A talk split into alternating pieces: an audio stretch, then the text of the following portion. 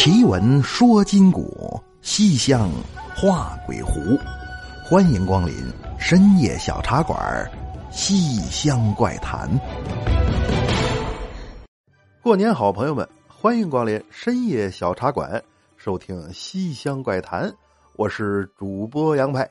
今天是正月初五，民间说法叫破五迎财神啊。过年嘛，几乎一天一个讲究。那么说今天都干什么呢？吃饺子、放鞭炮，这肯定是必不可少的了。而且还有很多买卖家会选择在这一天复工开业。大城市不知道啊，像我们家这小地方，那鞭炮礼花叮当的能放一天。知道的是迎财神呐，不知道还以为乌克兰战火重燃了呢。挺好啊，去年大伙都不容易，借着这么个喜庆祥和的日子，主播杨派祝深夜小茶馆。全体听友在新的一年里财运亨通，是鹏程万里。当然了，祝福归祝福，您可别觉着呀，既然都给我祝福，那我今年是不是在家躺着也能发财？那你就是想瞎了心了啊！就连过年包饺子里包钱儿，你都知道，想来钱得多吃，那挣钱不也是一个道理吗？所以该上班上班。该做买卖做买卖，咱们所有的美好祝福都得依托在自己努力奋斗的基础之上。当然了，这里头要再有贫富贵贱不由人，时运高低各不同，那就看运气了。就有人吃饺子一口一个钱儿，也有人呢捧着盘吃，结果一个都没有。这玩意儿你上哪儿说理去？甚至还有人呢在饺子里吃出个大金戒指，差点没出人命的。怎么呢？咱们今晚给大伙带来这段故事的名字就叫做《饺子里的金戒指》。这故事发生在一九九八年，当时啊，节目听有小泉儿，年纪不大，才十二三岁。过年的时候，全家人都去奶奶家。为什么呢？他们这是个大家族，叔叔大爷七八个，就按一家三口这么算呢，也得小三十来人。这么些人，小房子装不下呀。唯有奶奶家是平房，聚在一起比较方便。所以这个挂灯，那个放炮，这个贴春联，那个点炉灶，就别提多热闹了。忙活着到下午，刚要吃这顿正餐的时候啊，家里电话突然响了，接起来问说：“那个树新在家吗？”树新呐，就是小泉的老叔，二十多岁没结婚。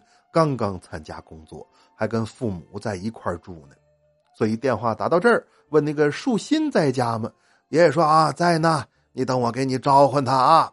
那个树新啊，快来，你单位打电话找你。啊，那老叔当时跟小泉俩人正在外头玩呢，一听有人喊，赶紧回屋接电话。哎，啊，哦，好好好好好，那这样我马上就到。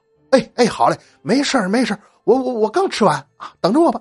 说完话，把电话一撂，这人穿衣服就要走，家人赶紧拦着：“哪儿去呀？嗨，这不是吗？刚有人报警说农贸市场附近呢，好像是出什么事儿了。电话里他们也没跟我细说，我这不正好是刑侦专业出身吗？局里让我过去帮着忙活忙活，那也得吃完饭再去呀，哪有饿着干活的？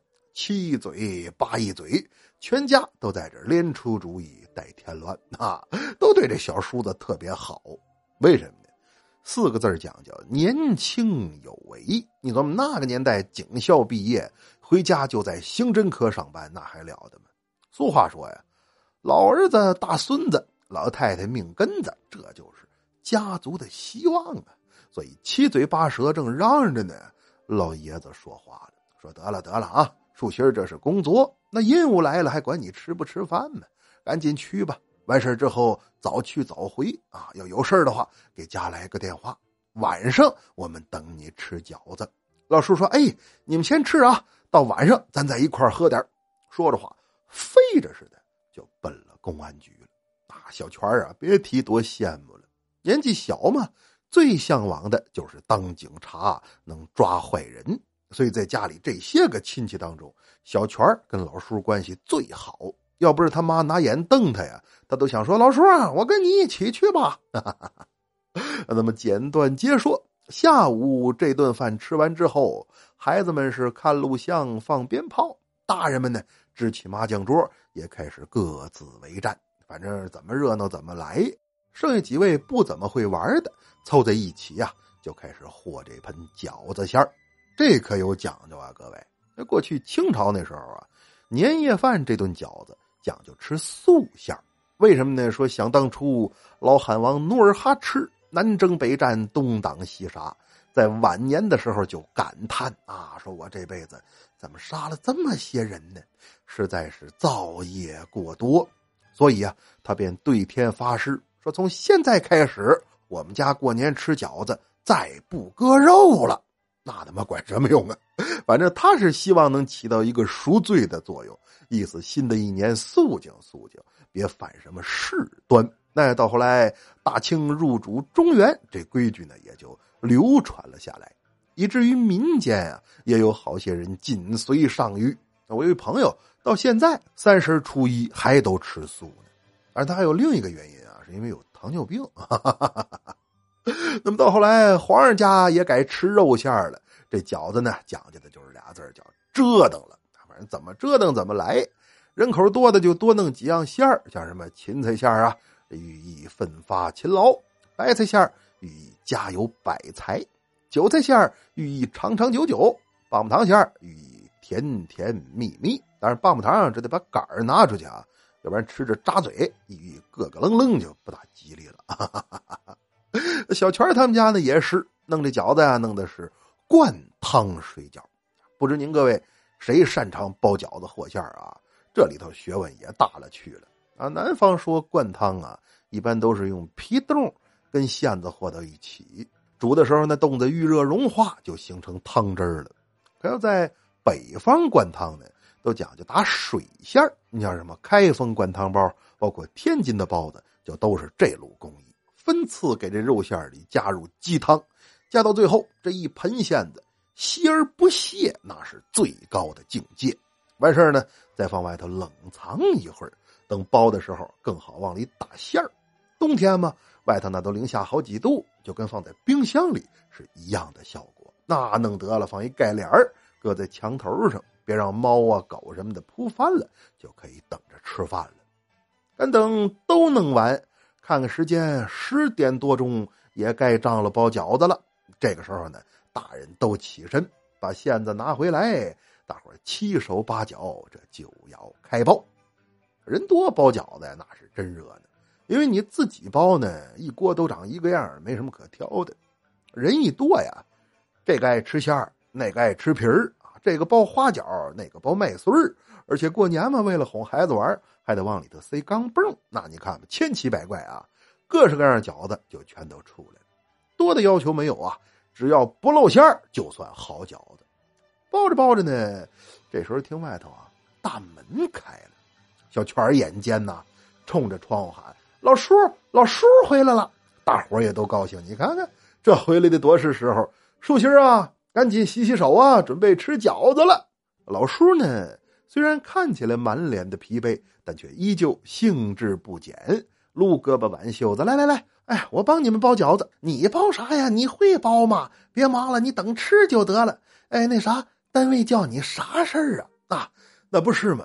呃，哎，算了，还是别说了。这大三十里说血不连拉的，再影响你们食欲，那多犯不上。哎呦嘿，你看这孩子多懂事赶紧歇着吧。啊，等会儿就吃饭了。那么别人不问也就罢了，小泉啊，却有点忍不住。为什么呢？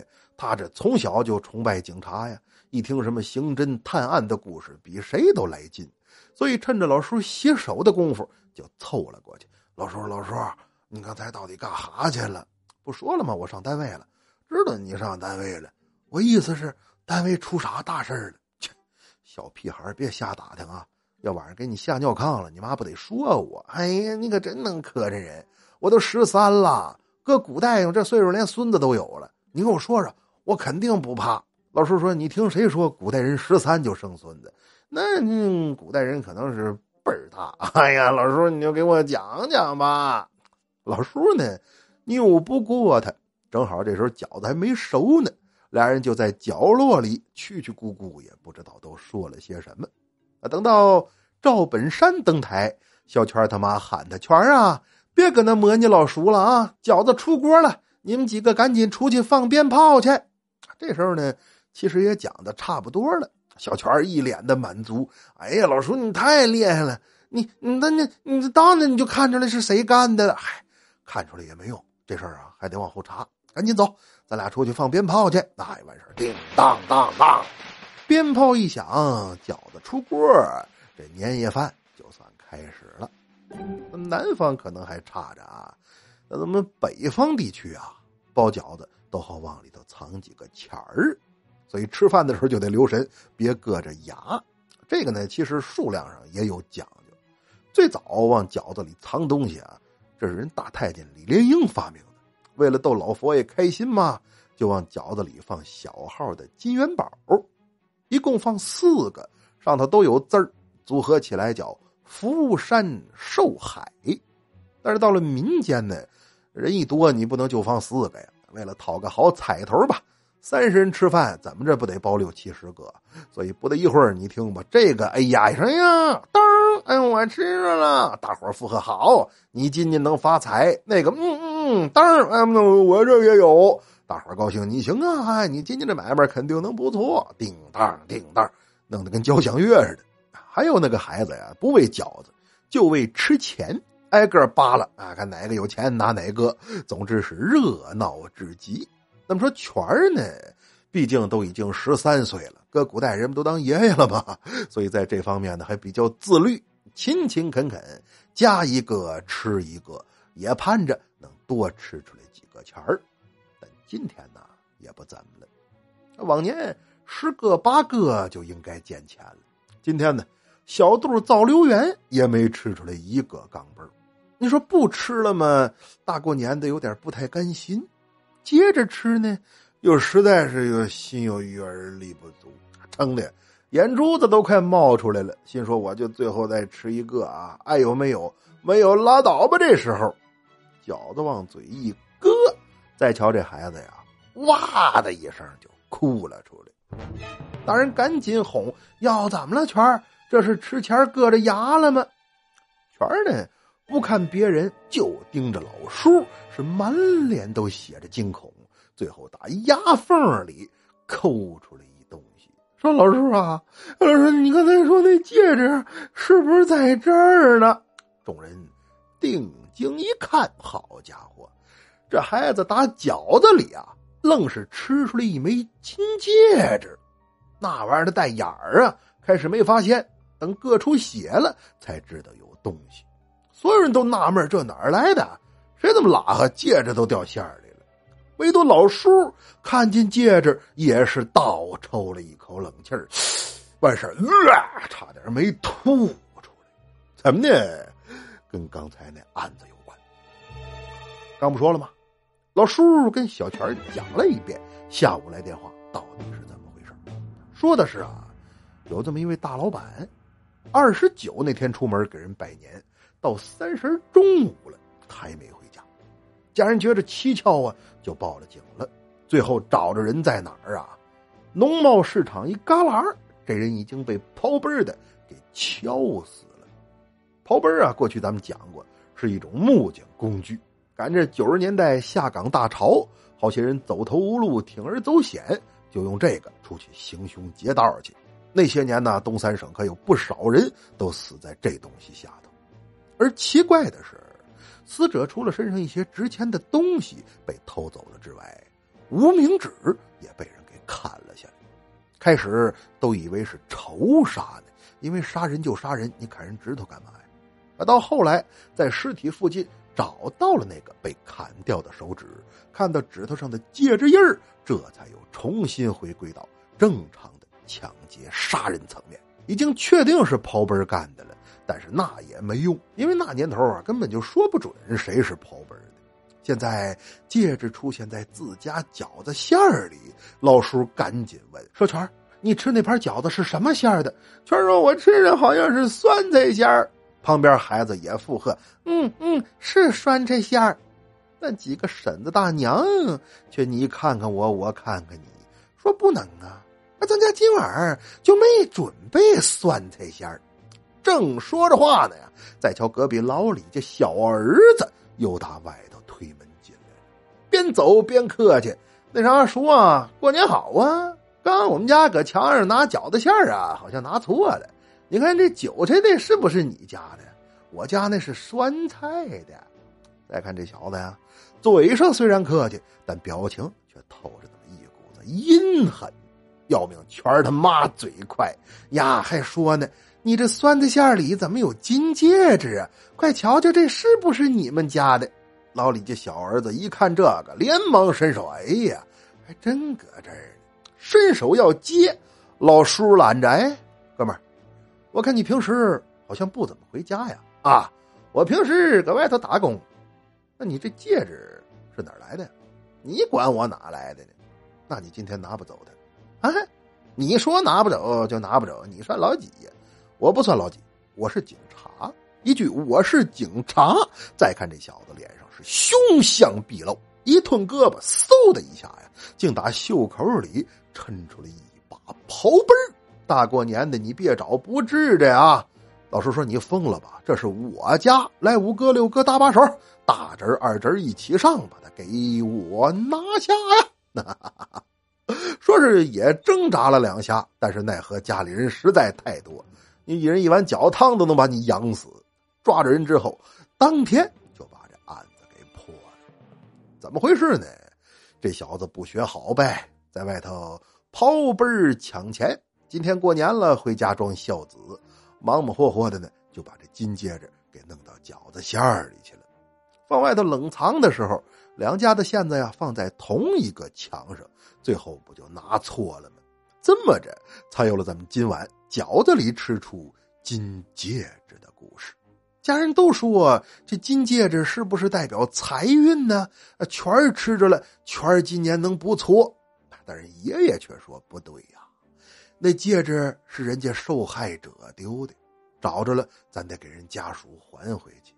但是能够守护这份正义、为民除害的精神啊，却是老天爷赐给咱们家的礼物。不信你看呐。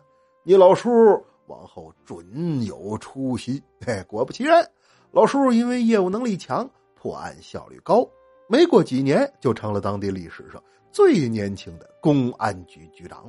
到现在啊，依然坚守在岗位上，发光发热，守护着一方百姓的安宁呢。好了，咱们今晚的故事就是这样。接下来进入互动环节，来看听友年年有余留言说。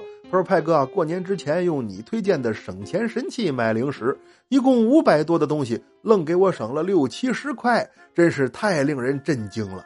你说省下的钱我干点啥好呢？哎呀，才省六七十，这够干啥的？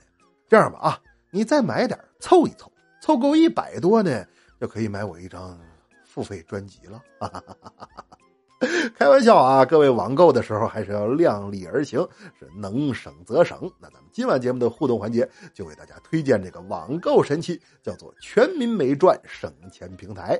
用法非常简单，只要关注微信公众号 API 三九零。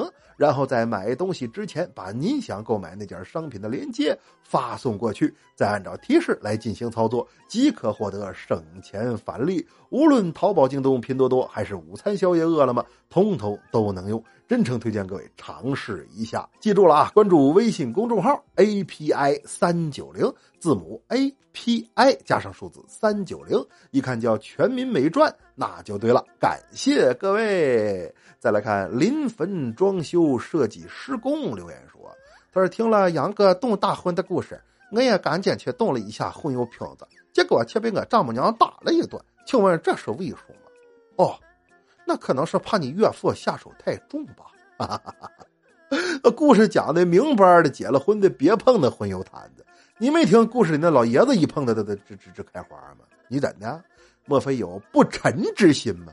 打你就对了啊！”没给婚油扣你身上就不错。那再来看，飘落城市的尘埃留言说：“他说老杨，啊你是抱婚油坛子才有的派嫂吗？哎呦我的妈，你太小看我了，朋！就以我这个人品，我这个才华，我这个模样，我这个楚棍我想找对象还用抱荤油坛子？我都是直接啊就喝荤油，也怪不得胖呢。这饮食习惯实在不好。再来看雪碧喝成老白干留言说：“他说派派叔叔过年好，听小茶馆两年了，派叔的声音陪伴我度过了大学毕业和工作。”一个个离奇的故事，派叔都用幽默的方式娓娓道来，太适合我们这种又菜又好奇的小伙伴了。新的一年，祝派叔财源滚滚，新春大吉！哎呀，多快！你说，从上大学听到找工作了。过去啊，我总说当老师的不好，因为一茬一茬的学生啊催着人显老。万万没想到，说嘴打嘴，我这一茬一茬的听友也催着我显老。等以后还不得？听说了吗？老刘头前两天没了。我一问哪老刘头啊？就微信群三百五十二群的副群主呗。盼一辈子想转正，大脸没当上正群主。也是他那群主身体太硬实了，九十五了还天天往出踢人呢。哈哈哈哈 盼着吧啊！等老了之后啊，咱还能在一块玩，那就是我这辈子最大的幸福了。那再来看西门铁蛋留言说：“他说派哥啊，我在社交软件上碰到一个你二零一五年的老女粉儿，不是人老啊，而是粉的时间长，是系统推荐给我的。我不太会搭讪，结果拿你开了个头，就聊得特别舒畅。你可真好使，可别啊！”夸我好使，还不如夸你自己机灵呢。这是很典型的搭讪方式嘛？找一找共同的话题，聊一聊彼此的兴趣，看似毫不经意，实则暗藏心机。被我当场识破，你也难免心虚。没事啊，爱情嘛，总得有人率先迈出那没羞没臊的第一步。那再来看歌手刘伟留言说：“他说祝杨兄弟新年快乐。”听了四年了，第一次留言。杨兄弟的语言组织能力和表现力都是超群的，而且知识面很广，包括评书中的字儿和相声里的罐儿，皆能信手拈来，甚至各地方言都有涉猎，真乃主播界的各中翘楚。衷心祝福小杨老师新年进步，万事胜意。这是四年来第一次长篇大论的夸你，希望能被你看到。我是歌曲《走下去》续的原唱者。刘伟哦，这是一位音乐人呐！咱们茶馆听友果然人才济济啊！我刚听了一下，曲风非常有年代感，而且嗓音也很特别，那有点姜育恒那个感觉。节目的最后呢，咱们就用刘伟的这首《走下去》作为片尾曲吧。希望新的一年咱们的砥砺前行，共同携手走下去。那么书也讲完了，水也喝干了。是时候跟大伙说晚安了。最后提醒各位啊，咱们的听节目送台历活动依然还在继续。只要在两档节目下方发表评论，即有机会获得深夜小茶馆定制版台历。这个活动截止到今年农历二月二龙抬头这一天。另外，每周打赏榜前十名送台历的活动呢，到这周就算结束了啊！不想让各位太破费，咱们小来小去是细水长流。想捧我的话，听节目就是最大的支持了。要有条件买个付费专辑呢，主播杨派在这儿。扶老携幼，感谢您对我全家的帮助了。喜马拉雅搜索“杨派奇谈”即可购买收听。恭喜在今天节目互动环节当中被念到名字的五位朋友获得台历，加微信告诉我地址就可以了。你也可以在新浪微博和微信公众平台搜索关注“深夜小茶馆”，关注主播的一切动态。或者添加我的私人微信 xmyp 二零零六，也就是喜马洋派四个字首字母加上数字二零零六，来与我交流文玩收藏，探讨奇闻异事。感谢各位，更要感谢全民美专省钱平台对本期节目互动节的大力支持。网购想省钱，赶紧关注微信公众号 api 三九零吧。好了，朋友们，奇闻说今古，西厢话鬼狐，感谢光临深夜小茶馆，收听西厢怪谈。我是杨派，咱们下期见。伤心难过的时候，给我鼓励。我亲爱的朋友啊，我会坚持到底。执着就是对自己最好的证明。